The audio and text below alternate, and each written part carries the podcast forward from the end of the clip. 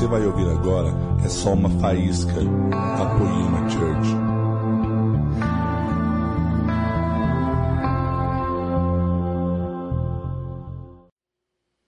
E é interessante quando a gente se achega ao Senhor, quando a gente começa a buscar a Deus, é que todas as vezes que a gente tem um encontro com Deus, todas as vezes que nós expomos o nosso coração à presença de Deus, seja no nosso lugar secreto, na nossa casa, seja quando nós viemos à igreja, a cada encontro que nós temos com Deus, nós perdemos algo.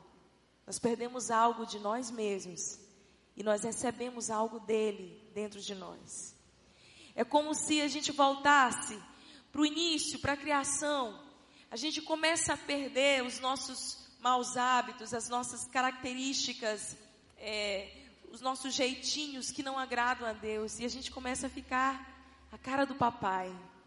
Cada dia mais parecido com Ele, nós voltamos a ser aquilo que Ele nos criou para ser, a sua imagem e semelhança. Todas as vezes que você vem e se expõe e diz: Deus, eu te adoro, eu te quero, eu quero receber do Senhor, eu quero me entregar a Ti. Você está recebendo uma transferência do, de quem o próprio Deus é. Você está sendo impregnado e transformado a sua imagem e semelhança, mais uma vez, assim como Ele te criou para ser. E você perde coisas suas. E a minha pergunta essa manhã é: o que você tem construído para Deus? O que você tem construído para Deus? O que, que você está construindo com a sua vida? Essa é uma pergunta bem pertinente para os nossos dias, porque quando a gente pensa nessa pergunta, logo a gente pensa: o que, que eu estou construindo para mim, para minha família? Quando a gente pensa nessa pergunta, a gente pensa logo naquilo que eu estou fazendo, o que, que eu estou realizando. A gente pensa nas obras.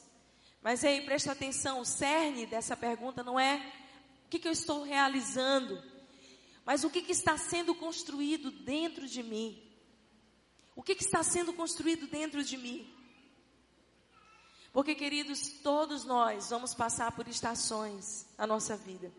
As estações do tempo, elas são um, uma lembrança para nós de que a vida também é feita de estações. E você pode estar vivendo hoje uma estação de primavera, onde tudo dá certo. Sabe aquele dia que você acorda e que parece que você já acorda pisando nas nuvens? Tudo dá tão certo, tudo é maravilhoso. Bom dia, sol, bom dia. Mas existem aquelas estações muito áridas e difíceis. E essa estação, ela se chama inverno. E ela vem, mesmo para a vida dos filhos de Deus. Esses dias em dezembro nós estivemos no Kansas, nos Estados Unidos, e a gente ia para uma conferência, One Thing, do IHOP, da casa de oração. E eu pensa numa conferência, num lugar que eu orei, que eu desejei estar assim nos últimos três anos, quatro anos da minha vida. Eu orava ao Senhor que nesse ano dê para eu passar a virada do ano lá. Eu já tinha estado lá, mas eu queria estar no meio daquele mover de mais de 20 mil pessoas de todas as nações. Eu falei para Deus, Senhor, eu quero passar a virada no ano de cara no pó, naquele lugar. E nunca dava, todos os anos passava, e esse ano agora a gente teve a oportunidade.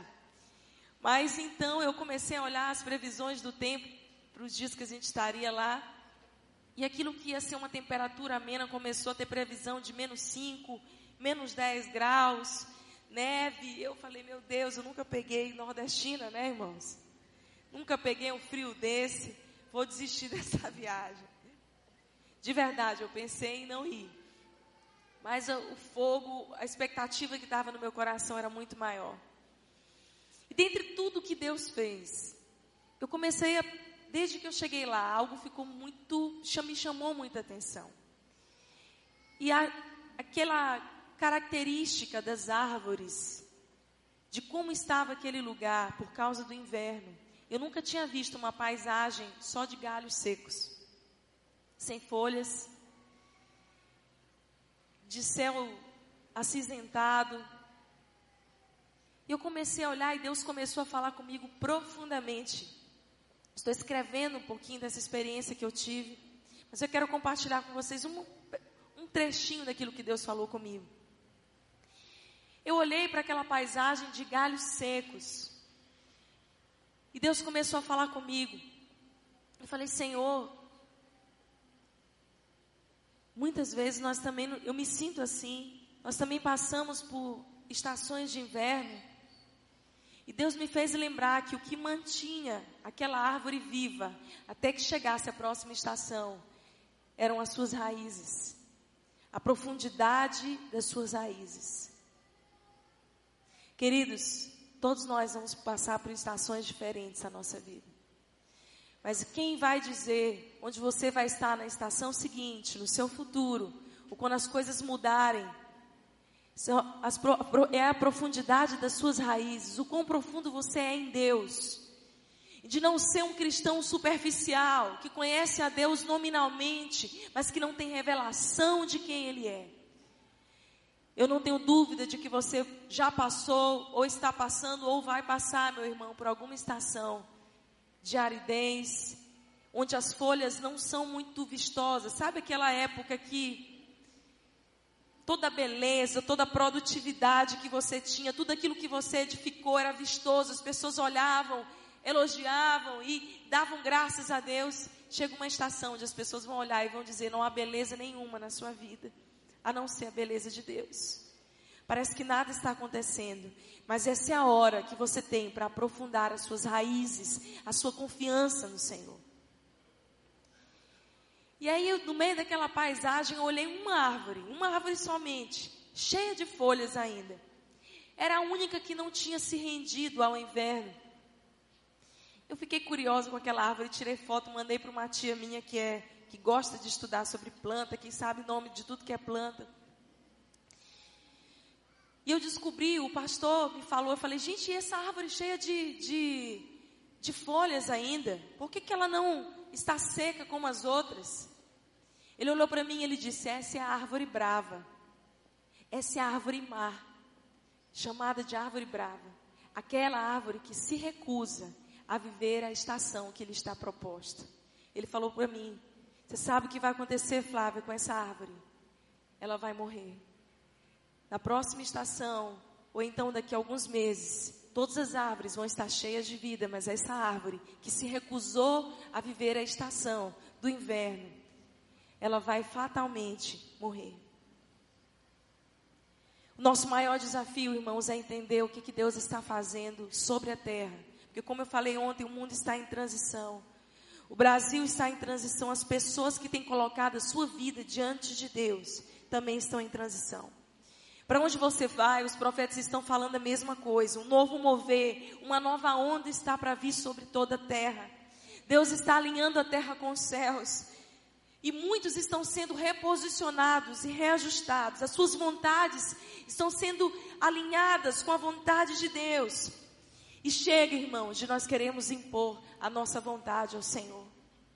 Chega de nós jejuarmos, fazermos campanha e oração e campanha atrás de campanha para ter os nossos sonhos e vontades atendidas. Igreja do Senhor, Igreja do Brasil, está na hora de nós fazermos campanha, jejuarmos e orarmos para que a vontade do Senhor se cumpra em nós, para que os sonhos dele sejam reais em nós. A estação está mudando. E a gente ouve falar sobre a crise, mas a crise é uma oportunidade de nós aprofundarmos as nossas raízes.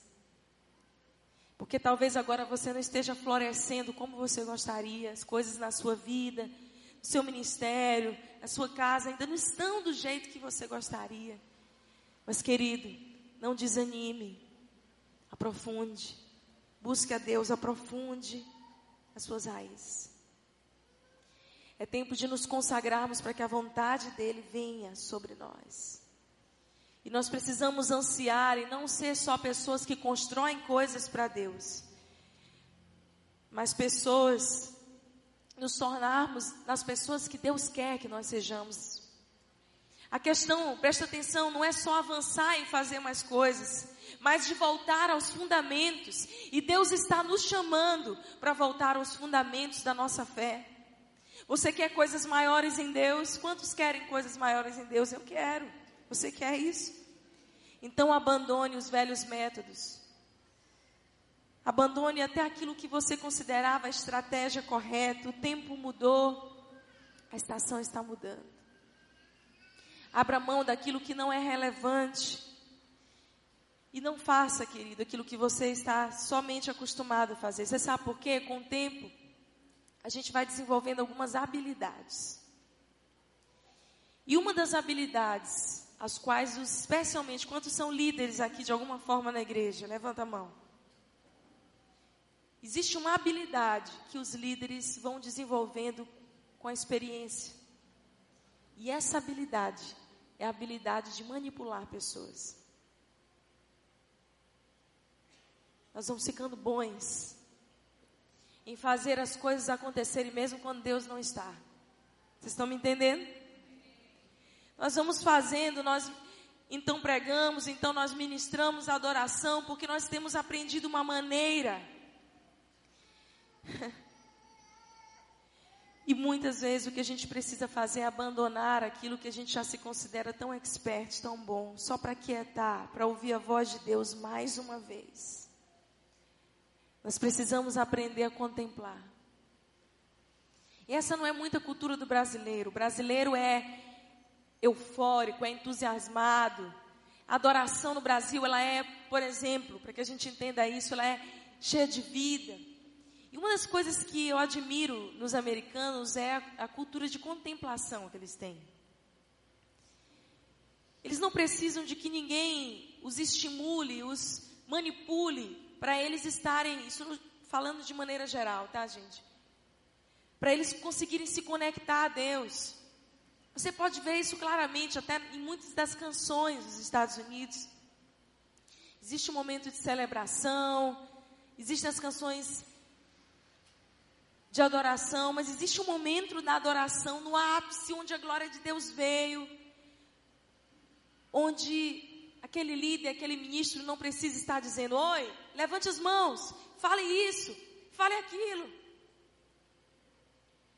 As pessoas simplesmente se rendem elas ficam ali por minutos, por horas, contemplando a doce e suave presença de Deus.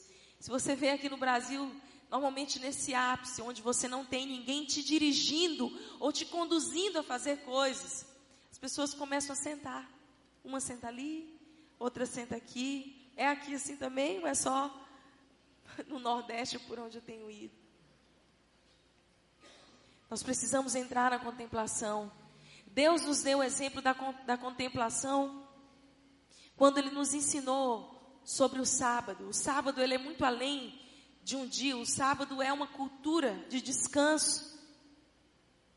E a gente, por ter essa cultura entusiasmada de fazer, a gente faz tanto que a gente esquece de entrar nesse lugar de descanso em Deus, de contemplação. Deus então cria tudo, os céus, a terra, o mar. Deus cria um homem e a palavra nos diz que no sétimo dia Deus descansou. Deus descansou não porque ele estava cansado, porque ele é Deus. Deus descansou para nos ensinar um princípio de que nós devemos, depois de edificarmos algo, nós devemos parar e contemplar. E a contemplação fala de reavaliação. O que eu tenho feito da minha vida? Sabe aquela hora que você tem feito, construído tantas coisas, até no seu trabalho. Mas chega o dia, chega a hora que você precisa encontrar aquele momento para reavaliar os seus valores e o que que de fato, como tem sido sua vida. Existem coisas que nós não vamos conseguir fazer, nós não vamos conseguir mudar enquanto nós não pararmos e nos aquietarmos. Abra tua Bíblia comigo no livro de Gênesis 11. Vou começar a pregar agora. Gênesis 11. Essa foi só a introdução, irmãos. Esse é um texto muito conhecido, nosso. A partir do versículo 1. E era toda a terra de uma mesma língua e de uma mesma fala. E aconteceu que, partindo eles do Oriente, acharam um vale na terra de Siná e habitaram ali e disseram uns aos outros: Eia, façamos tijolos, queimemo-los bem E foi-lhes o tijolo por pedra e o betume por cal. E disseram: Eia, edifiquemos nós uma cidade, uma torre, cujo cume toque os céus, e façamo-nos um nome. Diga comigo, façamo-nos um nome. Para que não sejamos espalhados sobre a face da terra. Então desceu o Senhor para ver a cidade e a torre que os filhos dos homens edificavam. E o Senhor disse: Eis que o povo é um, todos têm a mesma língua, isto é o que começam a fazer. E agora não haverá restrição para tudo o que eles intentem fazer. Eia, desçamos e confundamos ali a sua língua, para que não entendam uma língua do outro.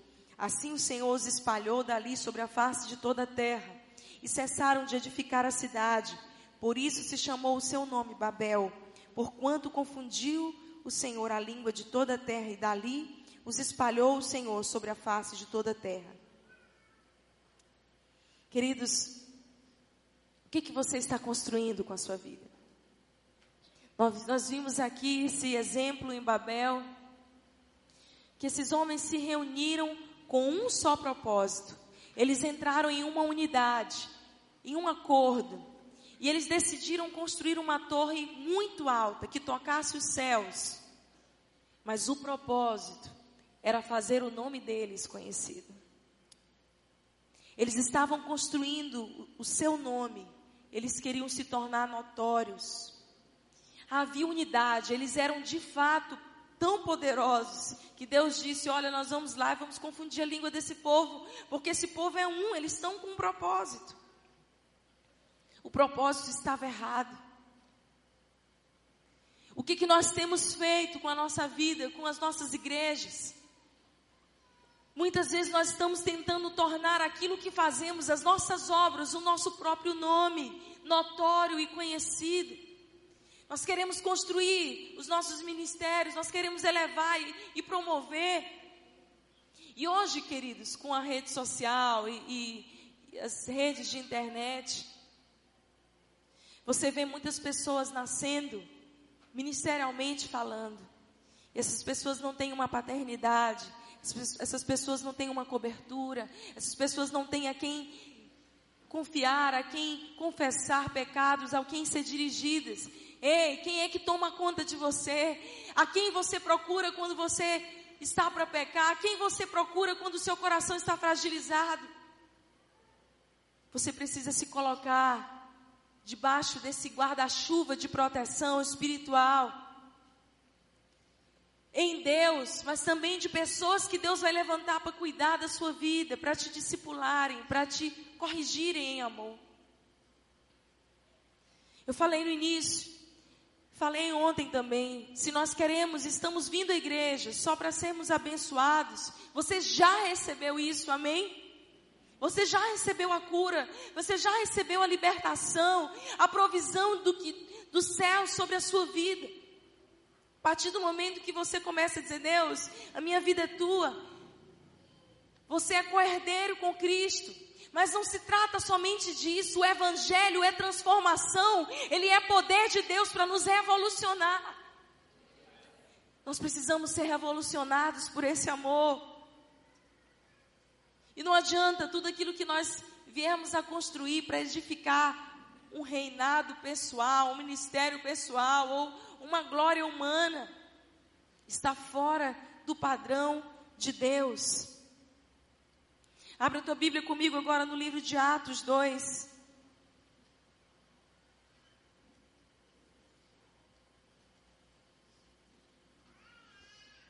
Atos 2.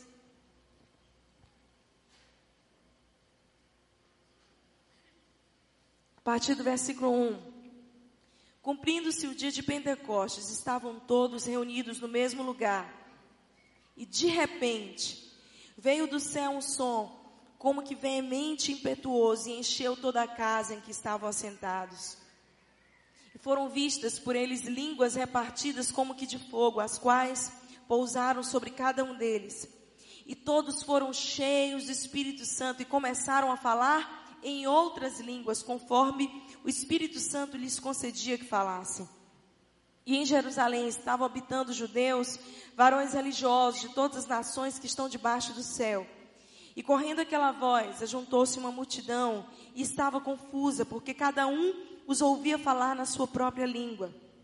E todos pasmavam e se maravilhavam, dizendo uns aos outros: Pois que não são galileus todos esses homens que estão falando? falando? Como, pois, os ouvimos cada um na nossa própria língua em que somos nascidos? Em Babel, eles estavam tentando construir um reino para eles. E apesar de falarem em uma só língua, eles foram confundidos e espalhados. Aqui em Atos 2, eles estavam tentando construir um reino. E apesar de falarem línguas diferentes, todos puderam se entender. Talvez você não esteja entendendo a profundidade disso. A motivação faz toda a diferença.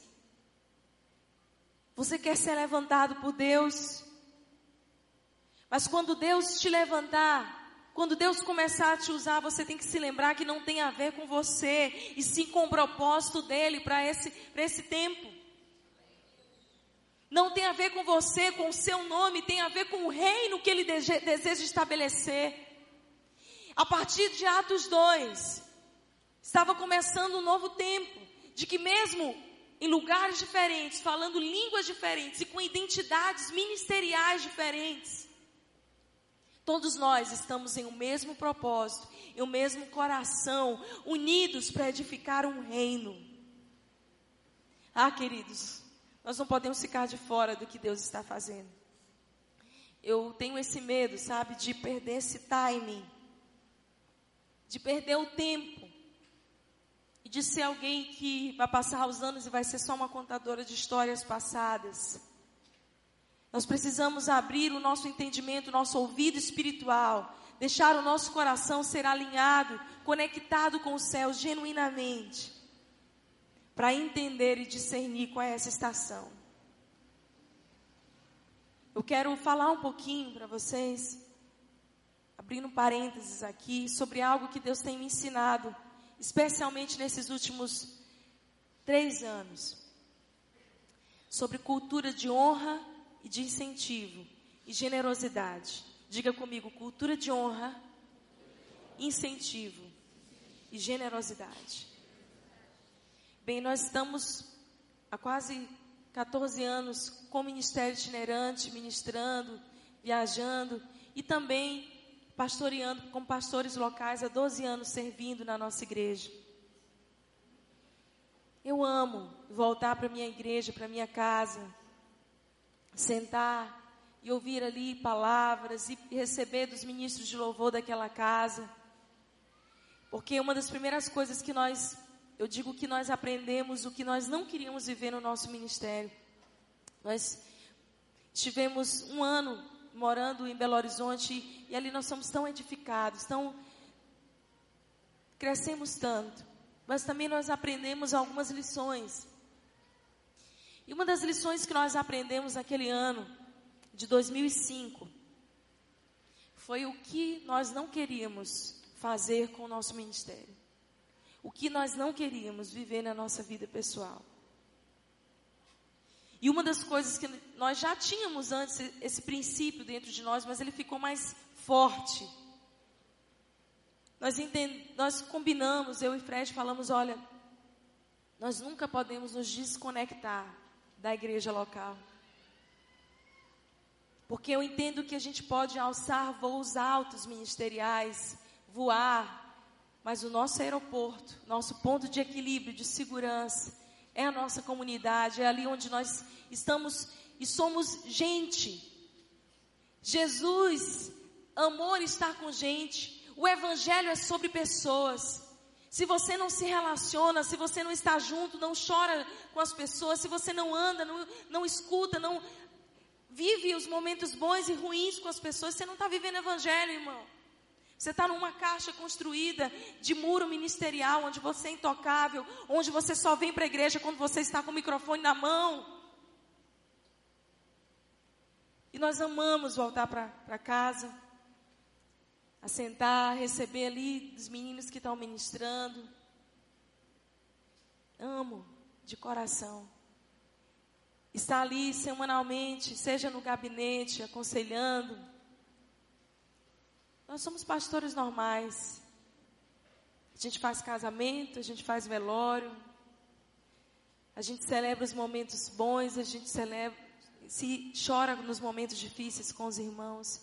Isso tem, tem trazido, é uma, isso é um testemunho pessoal. Eu não estou dizendo que esse é um padrão para todos, mas nós nos encontramos, encontramos saúde para a nossa vida ministerial nesse ambiente, firmando os pés e servindo e nos submetendo aos nossos líderes, aos nossos pastores, estando ali semana após semana, pastoreando, mas também sendo pastoreados.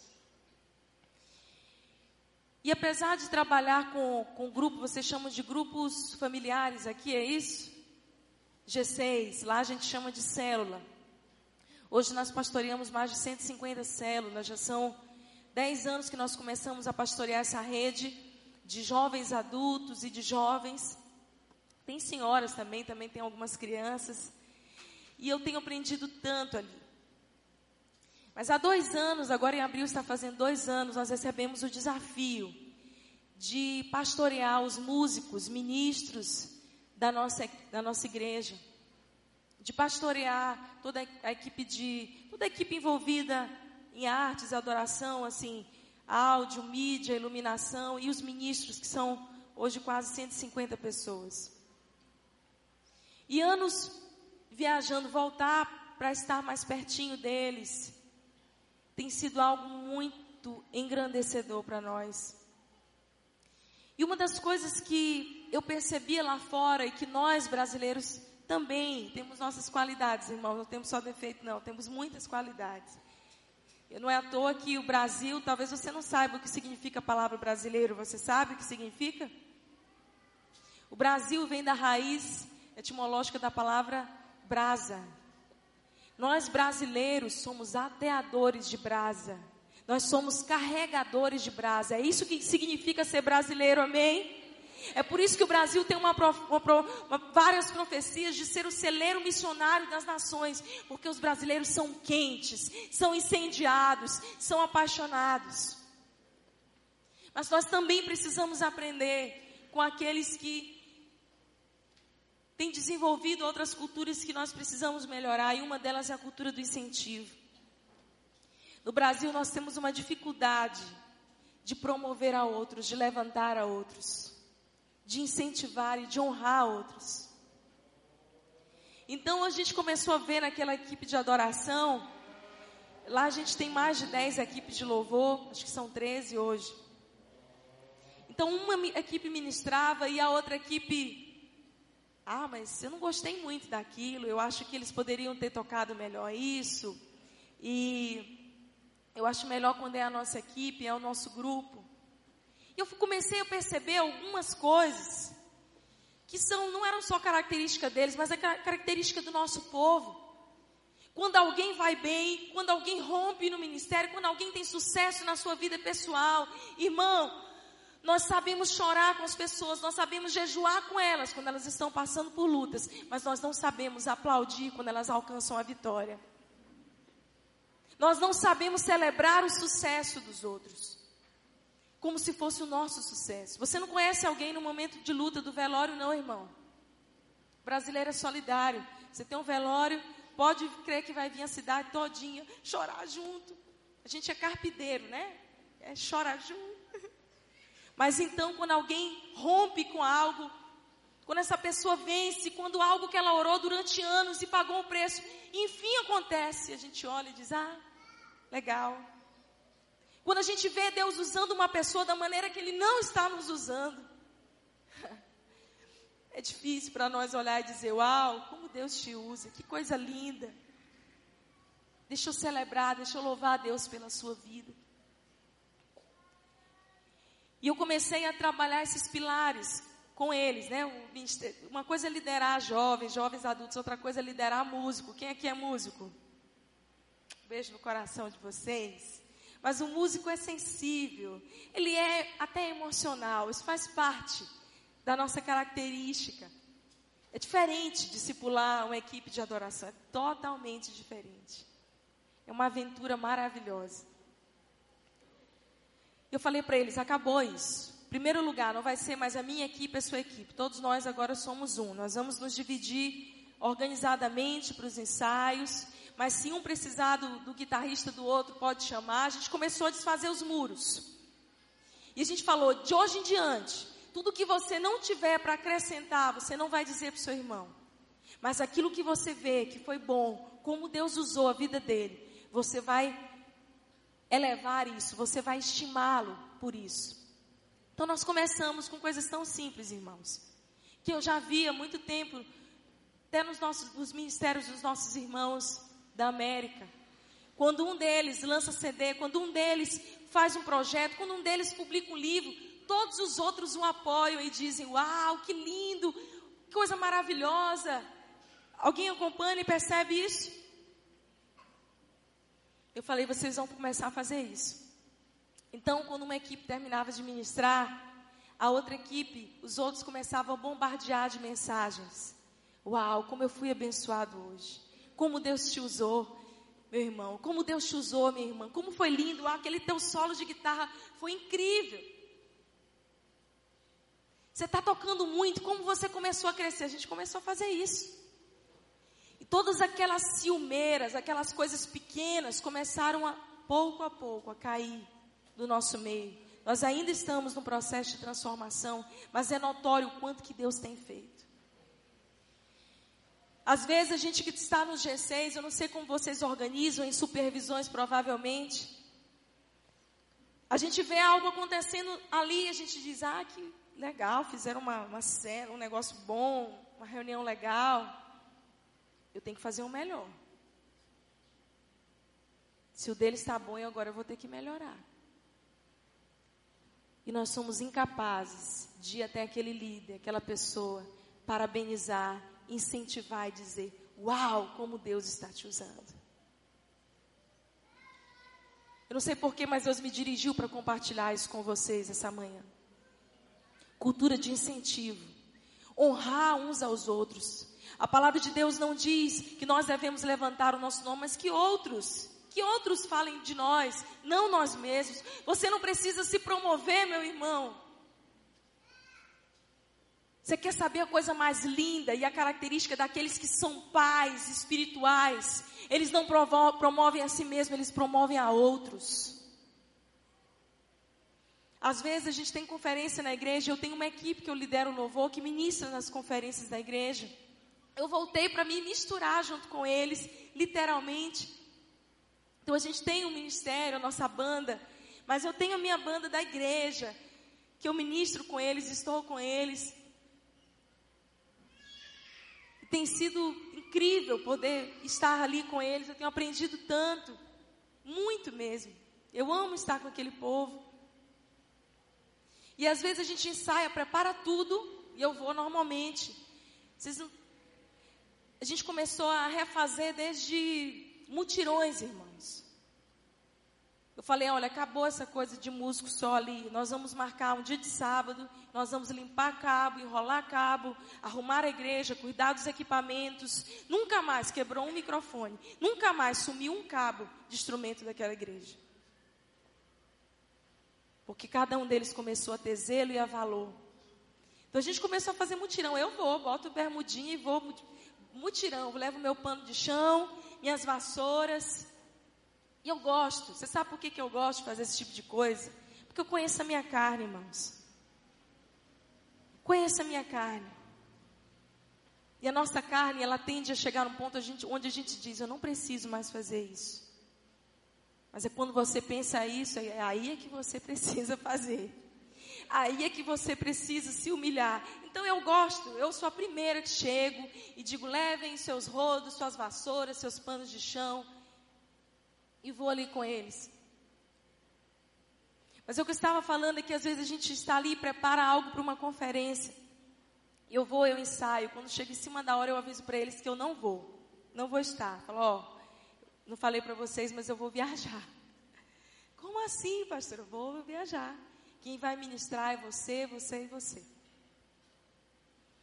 E eu fico tão feliz. Se tem uma coisa que me deixa muito feliz, mais do que ser usada por Deus. Eu amo ser usada por Deus. Quem ama ser usado por Deus?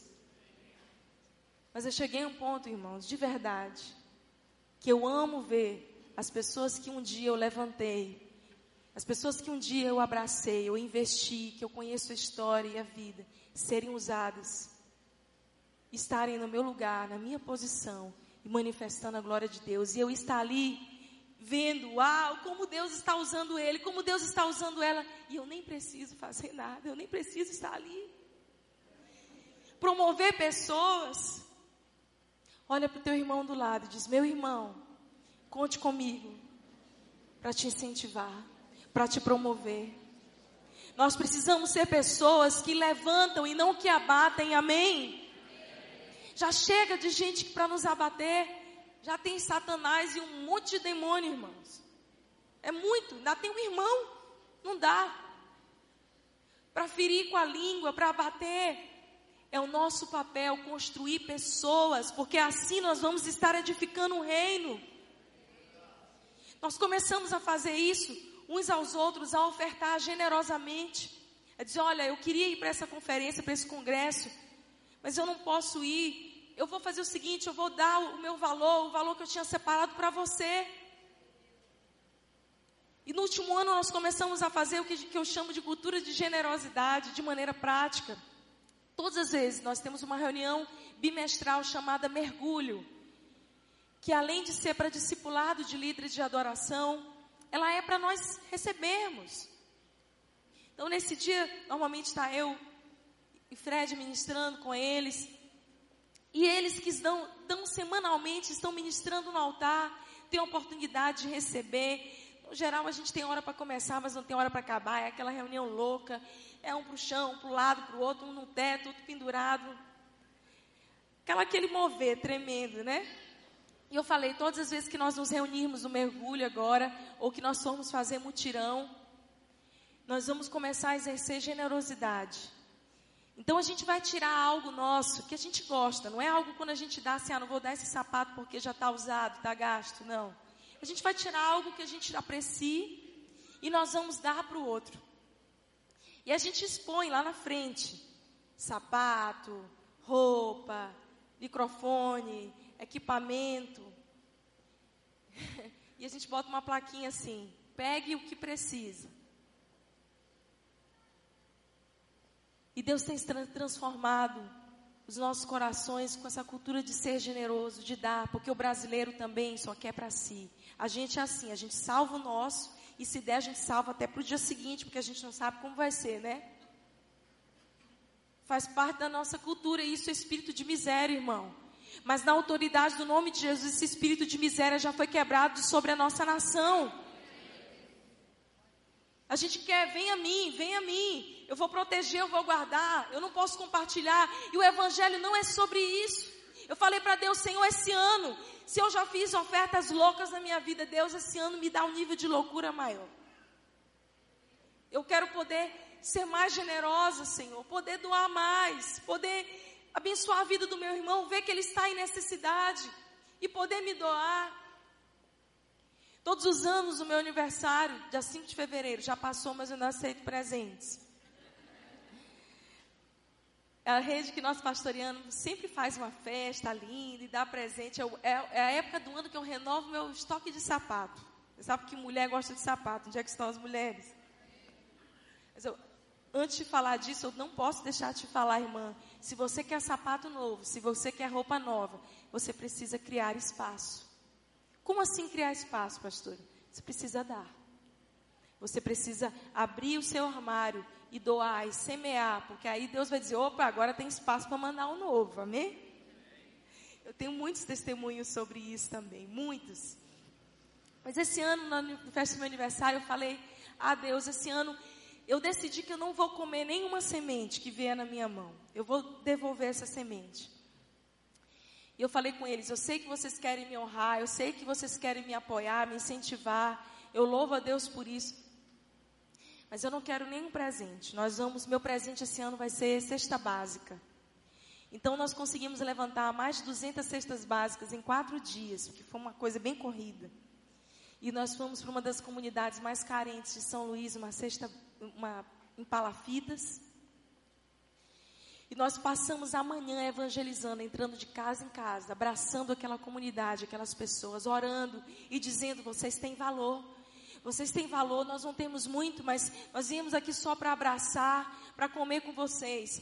E às 10 horas da manhã, nós vamos ali nos encontrar num lugar que eu descobri depois, irmãos, que a pessoa que nos cedeu como se fosse uma, uma loja, um galpão, para a gente poder colocar as cestas básicas e poder organizar tudo, tinha sido traficante do bairro.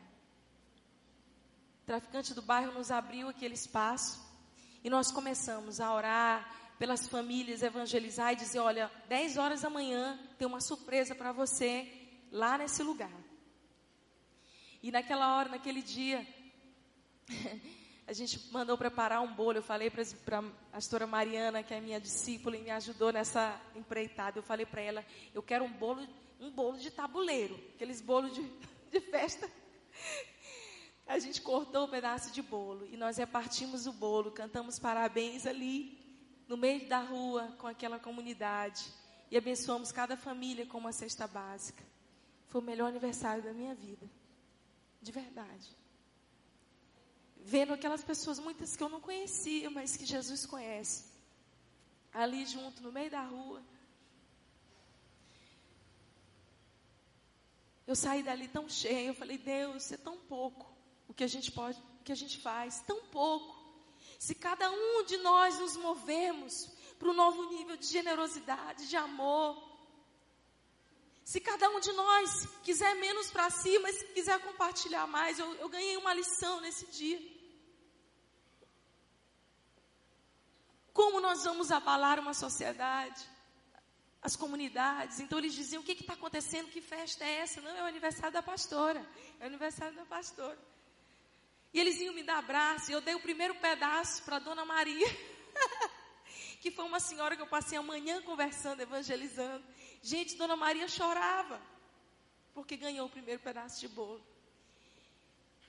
Talvez aquela moça sofrida, sem receber Coisa tão simples. Eu falei, meu Deus, isso aqui não é nada.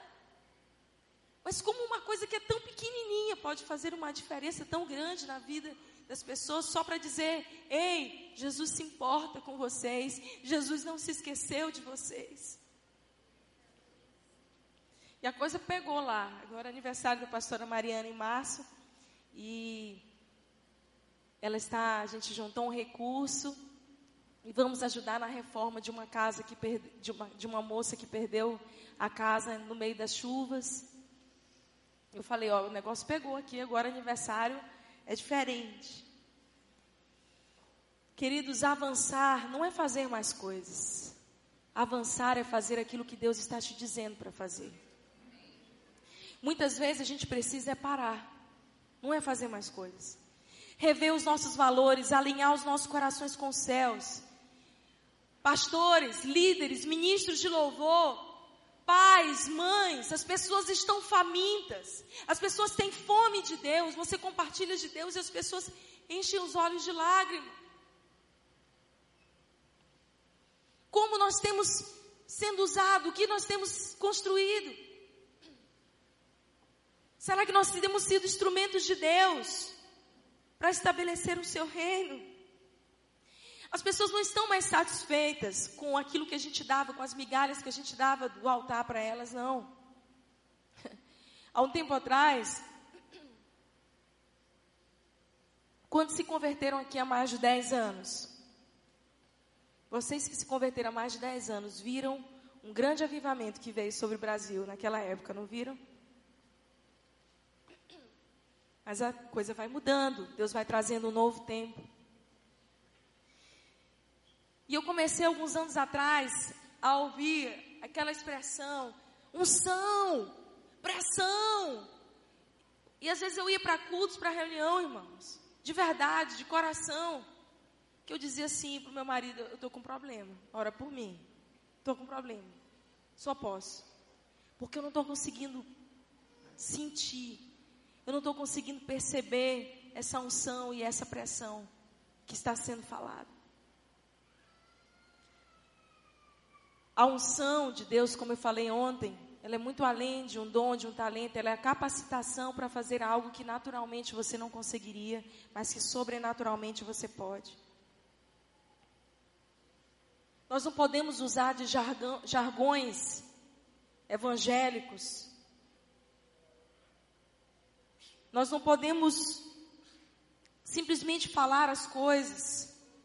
Nós temos que ter a vida de Deus. Você sabe porque a multidão que está aí, querido, faminta, ela não engole mais essa manipulação. Essa multidão que está aí faminta, eles querem mais.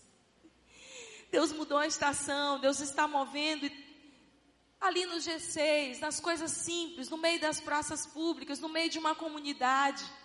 Deus está usando pessoas simples, sem renome.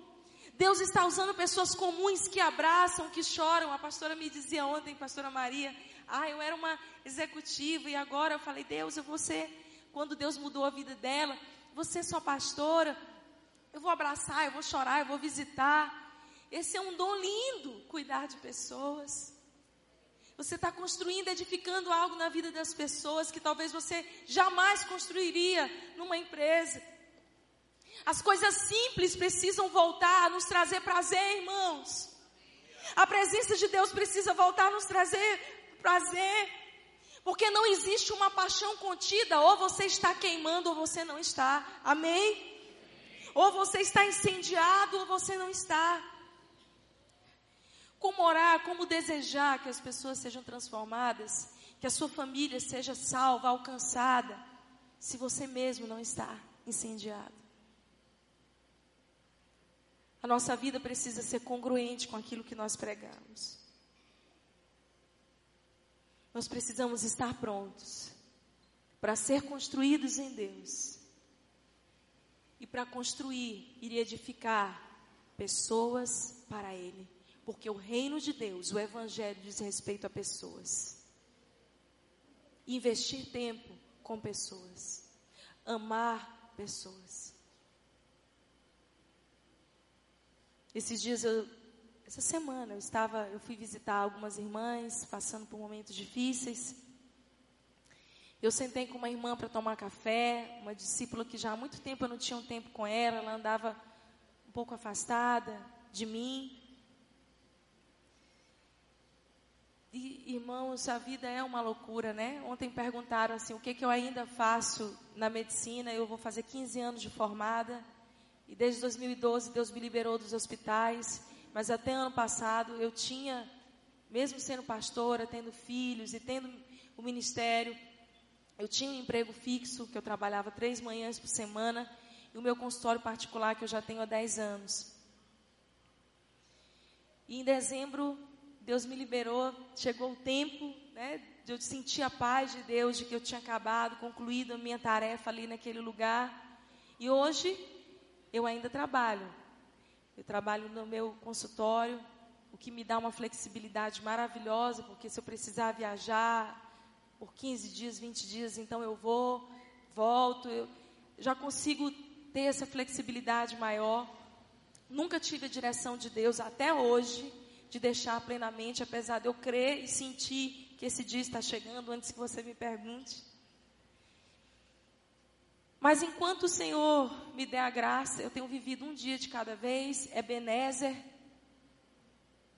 As pessoas me perguntam sempre como você consegue conciliar. Eu vou te dizer, a graça de Deus purinha, não tem nenhuma qualidade minha.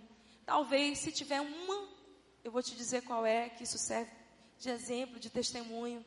Eu não sou uma pessoa ansiosa. Eu não sou uma mulher ansiosa. Eu acho que isso me guarda, e sou bem equilibrada, isso me guarda em relação ao futuro, porque eu não fico, ai meu Deus, amanhã eu tenho isso, isso, isso, isso para fazer. Eu durmo hoje, irmãos, eu tento fazer tudo que dá para hoje. Não deu, eu não vou perder meu sono. É mais fácil eu perder meu sono por nada do que por alguma coisa. Vocês estão me entendendo? Perdi o sono, porque não sei, hoje não dormi bem, mas por preocupação, não perco. Eu durmo e amanhã Basta cada dia o seu próprio mal, o seu próprio desafio. E assim, eu tenho conciliado ministério, família e profissão nesses últimos 15 anos. Pela graça de Deus, pela graça de Deus, mesmo, mesmo. Deus me, eu oro e falo, Senhor, eu tenho poucas horas de sono, mas me, me ajude. Eu durmo no geral cinco a seis horas por noite, já há muitos anos. Quando eu posso, dou um pouquinho mais, quando eu estou de folga, viajando, tipo hoje, dormi até nove horas da manhã. Uhul!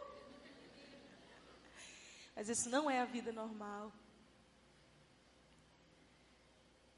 Mas, ponto onde eu estava, é de que mais do que fazer coisas, nós precisamos ser construídos para construir em pessoas, ser pais de outros, amar e levantar. Eu pergunto para você essa manhã: alguma vez na sua vida você se sentiu incapaz de fazer algo que Deus te mandou fazer, sabe aquele sonho, aquela missão, aquela palavra que você recebeu e que você acha, uau, tão incrível, mas que você, na verdade, na verdade, não se sente capaz de fazer o que Deus te mandou fazer, de viver o que Deus te mandou viver? Alguém já se sentiu assim? Bem-vindo ao clube. Porque quando Deus nos dá uma missão, ele vai nos dando, dia após dia, bondade, misericórdia, graça sobre graça, glória sobre glória, para nós cumprirmos o nosso chamado e viver. Se eu parasse para pensar ansiosamente em tudo que o Senhor tinha me chamado para fazer, irmãos, eu, eu tinha enlouquecido antes. Enlouquecido antes, porque você sabe que tem horário cronometrado para comer, para tomar banho, para já sair de novo, para voltar e para discipular e para dormir tantas horas. Mas uma coisa eu tenho certeza, e você pode ter certeza: existem dois anjos atrás de você agora. Olha aí, por trás do seu ombro aí, ó. Um deles se chama bondade, o outro deles se chama misericórdia.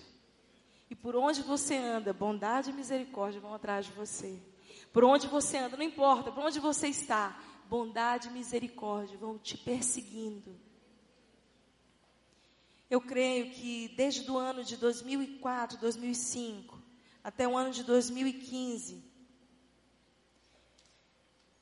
Deus começou a fazer uma transição no Brasil.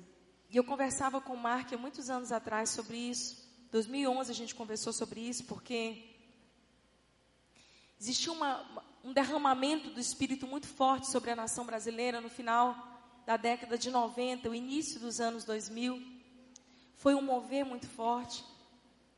Então, tudo que nós aprendemos hoje sobre adoração, sobre ministração, foi construído naquela época, irmãos. Nós somos evolucionados. Foi quando os grandes ministérios surgiram. Foi a época que eu, eu converti, eu recebi de todas aquelas fontes, aquelas pessoas. Mas a partir de 2005, nós entramos numa outra estação no Brasil onde você só reproduzia aquilo que já tinha acontecido, mas a gente sentia que a coisa já tinha mudado. Então veio as pregações, hoje os grandes pregadores, Deus começando a trabalhar nas igrejas usando pessoas distintas.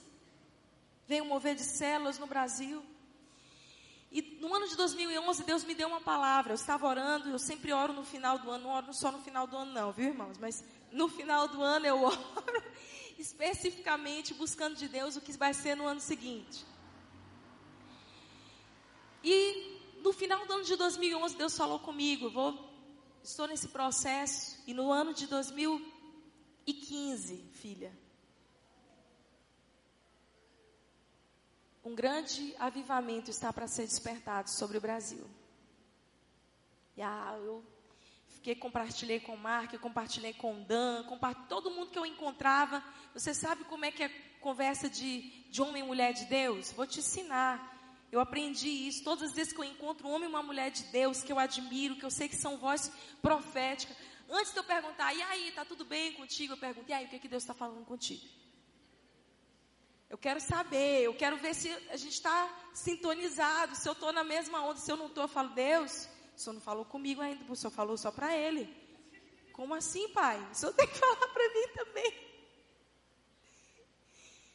E eu compartilhei e amei, irmãos. Eu fiquei com o coração cheio de expectativa. Quando deu no final de duas, do ano de 2014, início do ano de 2015, a gente teve novamente aquela mudança de governo no Brasil. Aquela permanência de algo terrível que já estava acontecendo. E eu falei para Deus: Deus, cadê o avivamento? E o que que começou naquele ano? A crise. Eu falei: não estou entendendo nada, Senhor. O Senhor me disse que ia começar algo poderoso no Brasil a partir do ano de 2015. E o que começa no Brasil é a crise. E Deus me fez lembrar de todas as vezes na história bíblica, quando Ele queria fazer algo no povo de Israel. Aquele povo precisava voltar aos fundamentos, precisava se arrepender. E no geral, irmãos, isso só acontecia depois de uma crise. Deus falou comigo: não se preocupe, eu já comecei. Eu já comecei a fazer.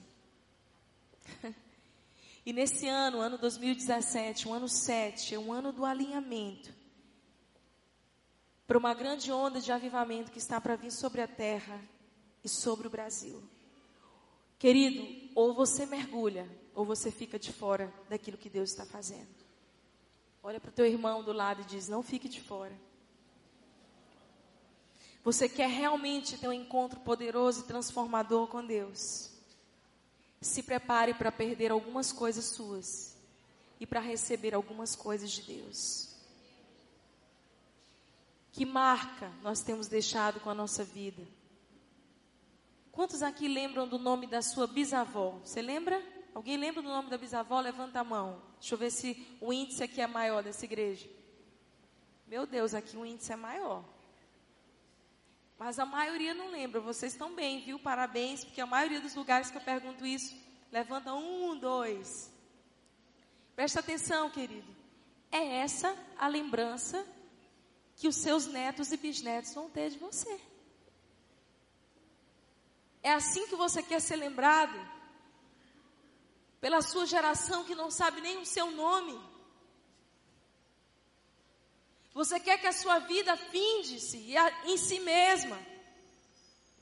Ou você quer deixar uma marca e um legado para a sua geração, para os seus filhos, para os seus netos, para os seus bisnetos, para as pessoas que vão olhar e vão dizer: Ei, ali era um homem de valor, uma mulher de valor, uma mulher santa que passou a sua vida declarando e proclamando as verdades do reino de Deus.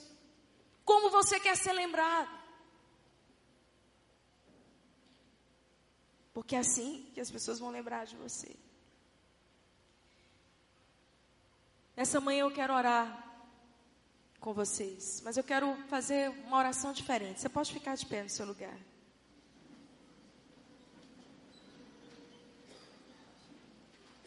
Presta bem atenção. Esse é um apelo diferente.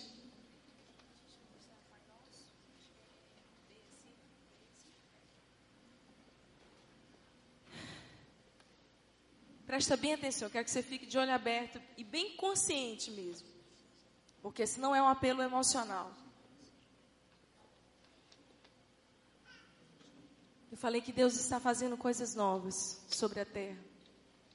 Se você deseja ter a sua vida revolucionada, se você deseja participar e mergulhar mais fundo em Deus de uma maneira como você nunca viveu, se você deseja perder algumas coisas, irmão, mas receber tudo o que Deus sonhou para você. Se você está disposto a dizer, Senhor, conta comigo, eis-me aqui. Eu queria que você saísse do seu lugar e viesse aqui à frente. Presta atenção, esse é um chamado para a morte. É muito consciente. É diferente. Eu não estou chamando para você receber ah, uma imposição de mãos e um arrepio. É um chamado para você dizer, Deus, saber de uma coisa, Senhor. Os meus sonhos não me bastam, eu quero os teus sonhos para mim. Eu quero viver a tua vontade para que o teu reino seja estabelecido. Eu quero ver a tua glória, Deus, essa geração tocando alcançando pessoas, comunidades. Desenvolve em nós, Senhor, uma cultura de honra, de incentivo, de generosidade. Arranca da minha vida, Deus, tudo aquilo que não contribui, tudo aquilo que é irrelevante. Eu quero viver coisas maiores em Ti, Senhor. Eu quero sonhar os Teus sonhos, os Teus propósitos para mim. Oh Deus, eu quero dar a minha vida como oferta a Ti essa manhã. Mais uma vez, Senhor, se você quiser se ajoelhar, faça isso, se humilhar. Mais uma vez, Senhor, eu estou aqui para dizer: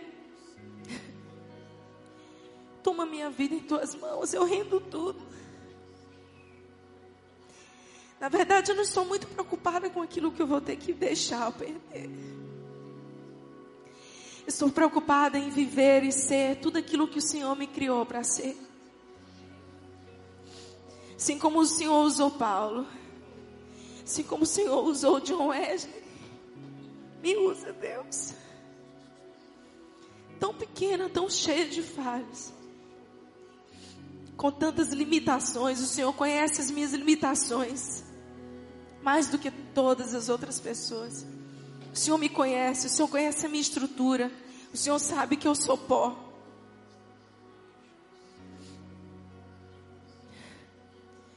Mas eis-me aqui, o meu coração é teu. Tudo que eu tenho eu te dou. Senhor, tu me sondas e me conheces. Tu sabes o meu levantar, o meu deitar. Senhor, quando eu andei no vale da sombra da morte, o Senhor estava comigo, no mais profundo do abismo. As muitas águas, quando vieram sobre a minha vida, o Senhor não deixou que eu submergisse, que a minha fé submergisse. O Senhor é meu Deus, o Senhor é meu Pai, o Senhor é meu tudo. O Senhor é o meu amado, amado da minha alma. A quem tenho eu além de ti? Para onde eu irei se só o Senhor tem as palavras de vida eterna? Eu não encontro vida, eu não encontro felicidade. Eu não encontro satisfação em ninguém mais, só no Senhor.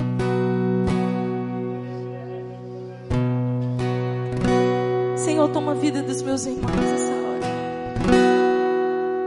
Assim como o Senhor tem me quebrantado. Quebra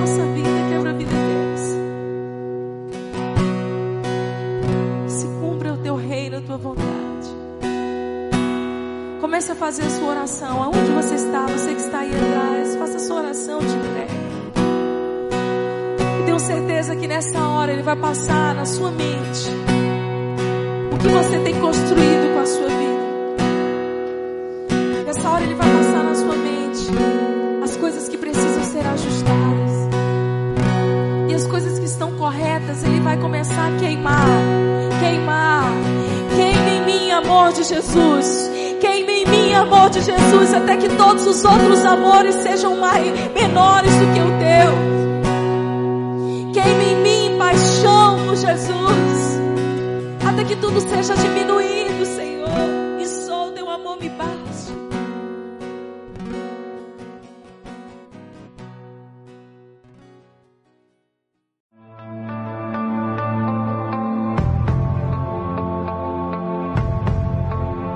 Você acabou de ouvir uma mensagem da Poema Church.